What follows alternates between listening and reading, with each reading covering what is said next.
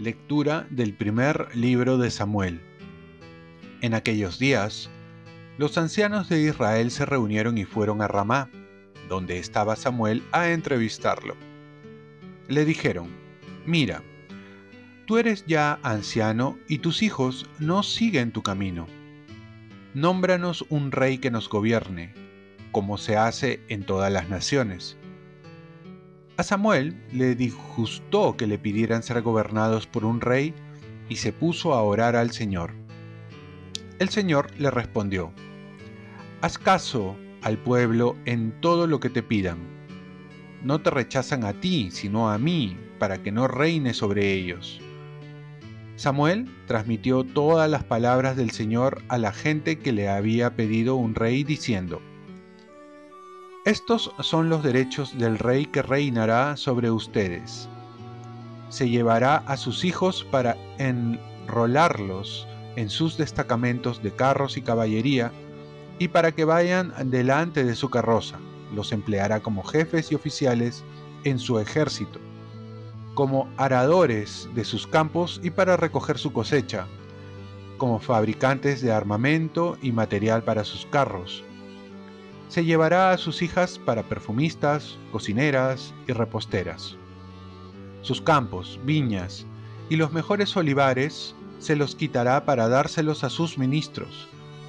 De sus sembrados y viñas les exigirá diezmos para dárselos a sus funcionarios y ministros.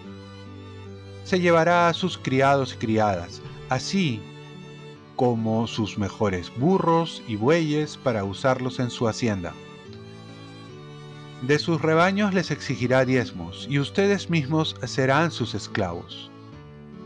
Entonces gritarán contra el rey que se han elegido, pero Dios no les responderá.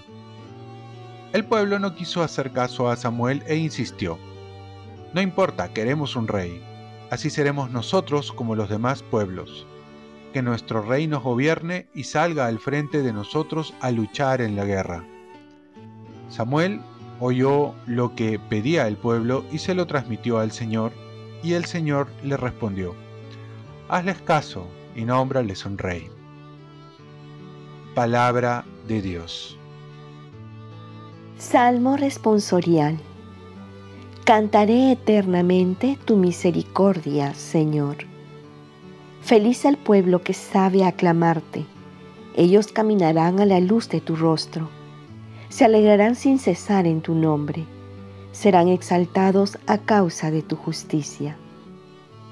Cantaré eternamente tu misericordia, Señor, porque tú eres su gloria y su fuerza, con tu favor acrecientas nuestro poder. Sí, el Señor es nuestro escudo, el Santo de Israel es realmente nuestro Rey. Cantaré eternamente tu misericordia, Señor. Lectura del Santo Evangelio según San Marcos. Cuando a los pocos días Jesús volvió a Cafarnaúm, se supo que estaba en casa. Acudieron tantos que no quedaba sitio ni siquiera junto a la puerta. Y él les anunciaba la palabra. Entonces le trajeron entre cuatro un paralítico y como no podían acercarlo a Jesús a causa del gentío, abrieron el techo encima de donde estaba él y a través de la abertura que hicieron descolgaron la camilla con el paralítico. Viendo Jesús la fe que tenían, le dice al paralítico, Hijo, tus pecados te son perdonados. Unos escribas que estaban allí sentados pensaban en sus corazones, ¿por qué éste habla así? Blasfema, ¿quién puede perdonar los pecados si no solo uno, Dios? Jesús, dándose cuenta enseguida de lo que pensaban, les dijo, ¿por qué piensan así en sus corazones? ¿Qué es más fácil, decirle al paralítico, tus pecados te son perdonados, o decirle, levántate, toma tu camilla y camina, pues, para que sepan, el Hijo del Hombre tiene poder en la tierra para perdonar los pecados. Dice al paralítico, a ti te digo, levántate, toma tu camilla y vete a tu casa. Se levantó inmediatamente, tomó su camilla y salió a la vista de todos. Se quedaron admirados y daban gloria a Dios, diciendo, Nunca hemos visto una cosa igual. Palabra del Señor. Paz y bien. El amor te hace creativo y el perdón trae la paz. El amor es creativo. Dios, que es amor, manifestó su inmenso amor creando el universo. Hoy en el Evangelio vemos un caso de amor creativo.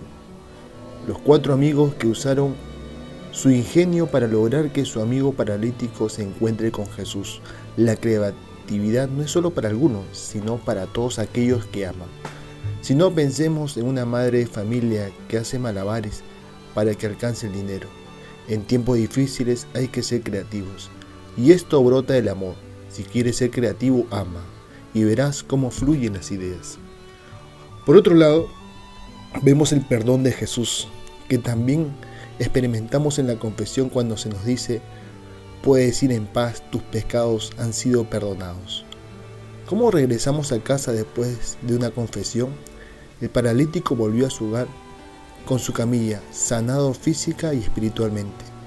¿Cuánta dicha habrá experimentado? Así nosotros debemos volver alegres porque Dios nos ha perdonado, de una manera tan fácil y misericordiosa, que prácticamente en la confesión hemos nacido de nuevo.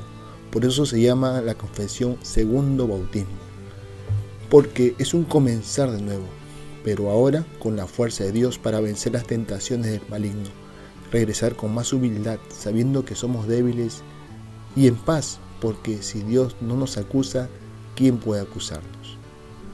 Oremos, Virgen María, ayúdame a tener mucho amor, para ser creativo, para hacer el bien y para experimentar la paz. Ofrezcamos nuestro día. Dios Padre nuestro, yo te ofrezco toda mi jornada en unión con el corazón de tu Hijo Jesucristo, que siga ofreciéndose a ti en Eucaristía para la salvación del mundo que el Espíritu Santo sea mi guía y mi fuerza en este día para ser testigo de tu amor. Con María, la Madre del Señor y de la Iglesia, te pido por las intenciones del Papa. Con San José Obrero te encomiendo mi trabajo y mis actividades de hoy para que se haga en mí tu voluntad. Y la bendición de Dios Todopoderoso, Padre, Hijo y Espíritu Santo, descienda sobre ti. Cuenta con mis oraciones que yo cuento con las tuyas y que tengas un santo día.